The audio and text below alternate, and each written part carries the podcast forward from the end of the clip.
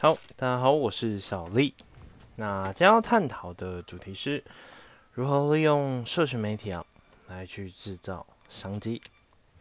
那我个人觉得啊，其实它是一个相当大的课题，因为其实这牵扯到了比较多的一个产业以及它的行销方式。那我就以最近的例子啊，去简单做一个观察解析好了。那其实近期啊，有一个电商平台，那来说它是相当的火红。那它火红程度到什么样子呢？不管是可能是它的广告，从像是你的路上看到的一个公车站牌，到捷运站里面呢，或者是路上都能看到，就是知名艺人的代言，像是吴宗宪啊，或是其他有名艺人等等，它它上面都会有一些招牌，就是这些艺人呢会去推广这个电商平台甚至产品。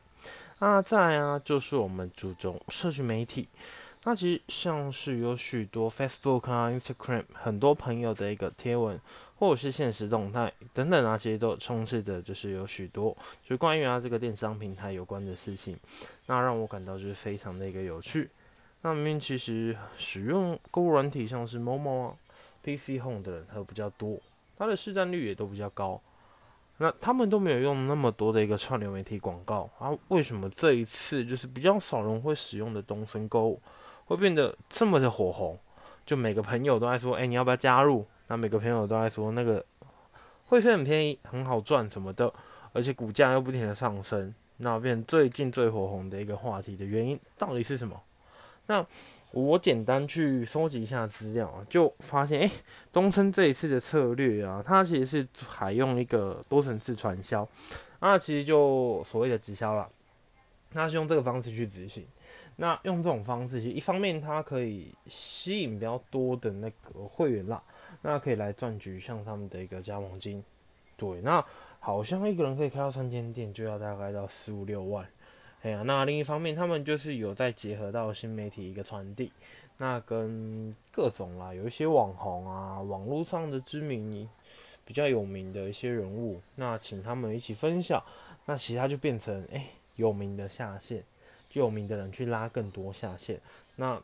他会叫他们去像我们说的一些 IG 啊、FB 去帮他们宣传啦。就是最近应该看到蛮多朋友都会去看到，哎，东森的广告，然后会拿好像有很好赚，或者是可能东西很便宜的一些广告让大家有趣。那其实不管是 po 文或者是 YT 上传的影片啊，其实每一处都是。这个电商平台他们的行销策略一部分，那我会觉得其实这个方式来说真的是相当的厉害，因为其实多人次传销它就已经是旧时代的一个行销方式，可是它却结合了社群媒体的一个传播率，让它成为了非常有用的行销方式，那帮自己的品牌直接打响打响了超高的一个知名度，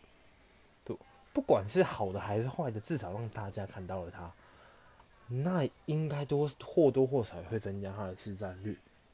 那我不禁反思，哎，是不是像是一些旧时代的一个行销策略啦？那结合我们的社群媒体，那是不是就能找到更多的商机？那现在很多卖家，他都会从可能是 IG 或者是 FB 上面来做一个直播拍卖。那其实这些啊，都跟以前那种夜市叫卖的概念很像啦，只是。他就利用了一个社群媒体，让他的成本降低，触及率变高，那就变成了他其实能接受的顾客就更多了。因为以前可能你一个夜市，顶多可能就五十个、一百个人来看，但你如果是用社群媒体去做直播拍卖，那看的人数可能就到几千甚至上万。